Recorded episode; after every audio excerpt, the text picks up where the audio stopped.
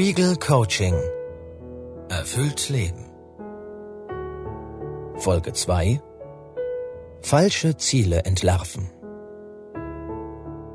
Du suchst und suchst und kannst den Sinn nicht finden. Gib's auf, denn so wirst du ihn nicht ergründen. Zieh deines Wegs und träume vor dich hin. Wie oft enthüllt im Unsinn sich der Sinn. Diese Zeilen stammen von der Dichterin Mascha Kaleko. Tatsächlich ist nicht alles, was wir uns als Ziel setzen, auch das, was uns Erfüllung gibt. Denn wir können ja auch einen falschen Weg gehen, weil wir uns selbst nicht genug zugehört haben.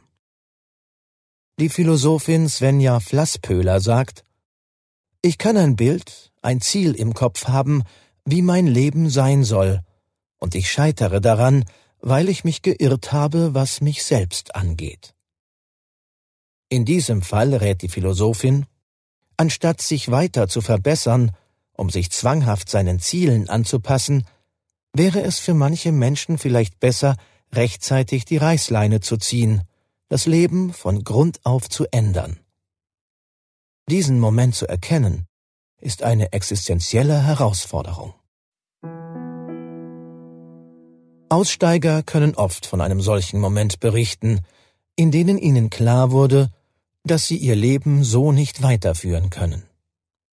Dass sie aus der Werbeagentur, aus ihrem Job im Management aussteigen wollen, dass sie einen Biohof gründen, eine Tauchschule eröffnen, ein Landhotel führen wollen.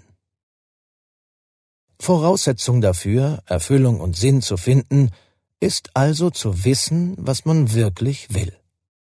Es ist wichtig, Ansprüche und Vorhaben zu erkennen, die nicht authentisch sind, die nicht wirklich zu einem passen. Und falsch formulierte Ziele zu identifizieren, an denen man sich verhebt.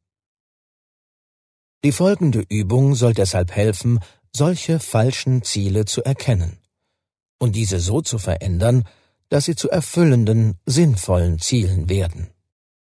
Falls das nicht funktioniert, dann dürfen Sie solche Ziele beherzt fallen lassen.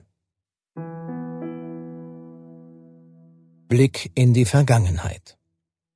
Denken Sie zurück und stellen Sie sich diese Reflexionsfrage, um falsche Ziele zu identifizieren. Schauen Sie auf das vergangene Jahr. Welche Pläne wollten Sie verwirklichen? Welche Ziele wollten Sie umsetzen? Haben diese aber doch nicht verfolgt oder nur halbherzig? Nennen Sie ein oder zwei. Überlegen Sie nun, warum Sie diese Ziele aufgegeben haben. Lautet Ihre Antwort keine Zeit? Das ist oft die erste spontane Antwort und eine Ausrede. Seien Sie also ehrlich zu sich. Die Erfahrung zeigt nämlich, dass meist drei andere Gründe dahinter stecken. Grund 1 das Ziel ist zu groß. Sie haben sich zu viel vorgenommen und aus Angst gar nicht erst losgelegt. Falls das der Fall ist, prüfen Sie, ob das Ziel zu Ihren drei Begriffen rund um Sinn und Erfüllung aus der vergangenen Folge des Coachings passt oder nicht.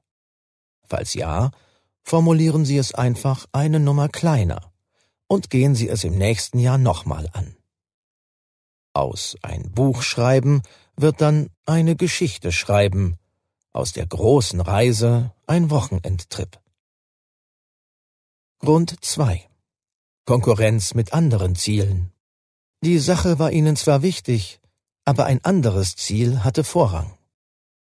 Prüfen Sie anhand Ihrer ausgewählten Begriffe, ob das Ziel, das nach hinten gerutscht ist, Ihnen wirklich wichtig ist.